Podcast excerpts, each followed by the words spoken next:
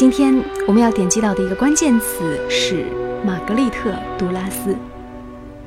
玛格丽特·杜拉斯有两部非常著名的作品，一部是《广岛之恋》，一部是《情人》。《情人》记录了1930年左右，在杜拉斯16岁时遇到一个中国男子李云泰，帮助他家渡过难关，也成为他第一个终身难忘的情人的故事。这段情感往事在隐藏五十年之后，向世人进行了吐露。玛格丽特·杜拉斯少女时代的长相和在她成年之后的长相会有一些不太一样的地方。在我眼前摆放的这张玛格丽特·杜拉斯少女时代的这样的一张照片，我觉得她的眼神非常的犀利，看起来就好像是一个从天而降的精灵，而且有一双洞悉世人的眼睛。而实际上，这样的眼神，在年长的杜拉斯的眼中。你所看到的很多，甚至会有一些不太好相处的这种怪诞之感。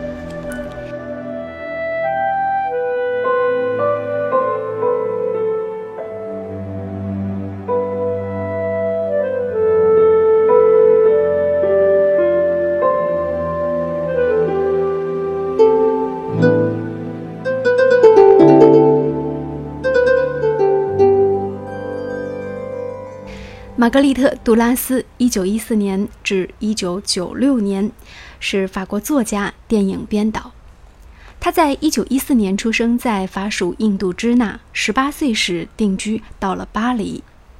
一九八四年发表《情人》这部书，让他一举成名。在玛格丽特·杜拉斯的《情人》当中，我相信很多人都会有非常多难忘的片段。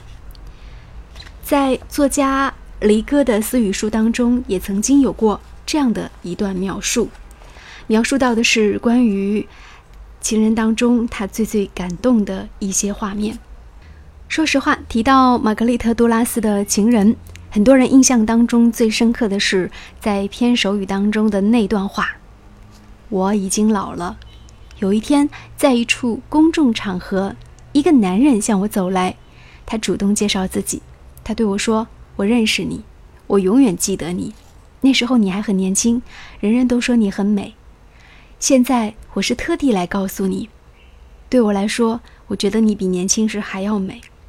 那时候你是年轻女人，与你年轻时相比，我更爱你现在备受摧残的容颜。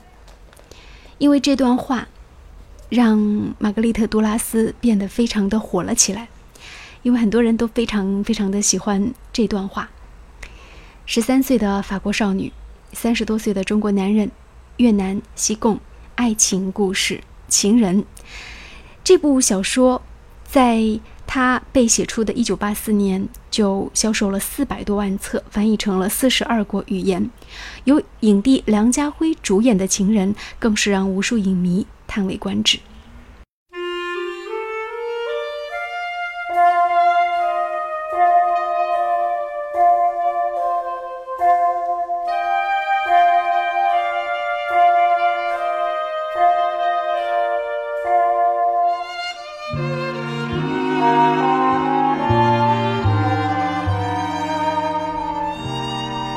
以说是一本野蛮的书，就好像玛格丽特·杜拉斯一样，她带着所有她遇见的东西，毫无区分，几乎无选择地迸发出来。所以你会读起来觉得那些故事如同重现在你眼前一般。但是不同人眼中，情人当中所喜欢的片段是不一样的。比如说，在作家李哥的书里，他就写道。他最喜欢的片段不是情人的开张，也不是说两个人在鱼水之欢之时，而是这样的一个细节。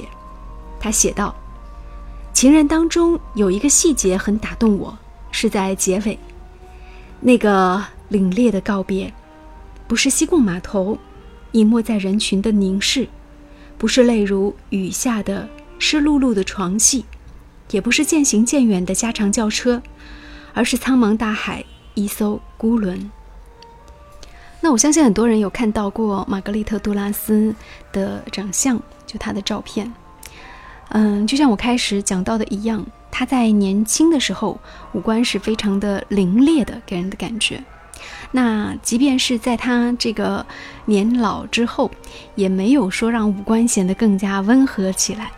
但是就是这样的气质，非常的吸引人，也特别能够抓住人心。在《情人》当中，他这样写道：“在夜航的轮船上，钢琴声若有若无。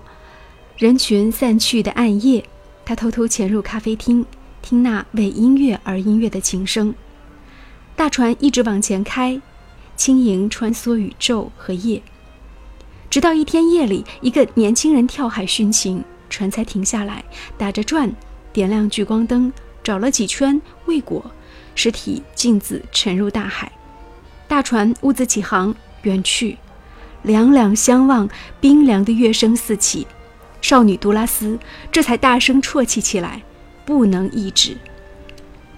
那一刻，那种后知后觉的疼痛苏醒了，她忽然明白，那个心爱的人，她再也见不到他了。其实我觉得看到这一段会想说，多拉斯在片头所描写的那个片段，也许是不存在的，只是他内心的一个想法。大海、夜色，一个人独面深渊般无法告解的孤独，这个场景一直是深埋在杜拉斯的意象当中的。所以杜拉斯他非常喜欢海，他曾经买了一个公寓，然后整天就是面海而居。但这个时候呢？他其实一方面又迷恋那种海的孤独感，觉得看海就是一切；但另外一方面呢，他又觉得那种大海的孤独感让他自己感觉脆弱无所依。很多作家都会有在描写夜航时候的那种心情，或者说，在夜里，当你航行在大海当中的时候，那种孤寂感和那种内心的波澜壮阔之感。前路不知往何处去，而往事历历在目，而你跟那个人之间已经相去甚远。这样的感觉不仅仅是和一个时代、一段往事告别，同时也是另外一种埋葬。今天在节目当中和大家来分享到的就是杜拉斯在《情人》当中的一些经典的片段。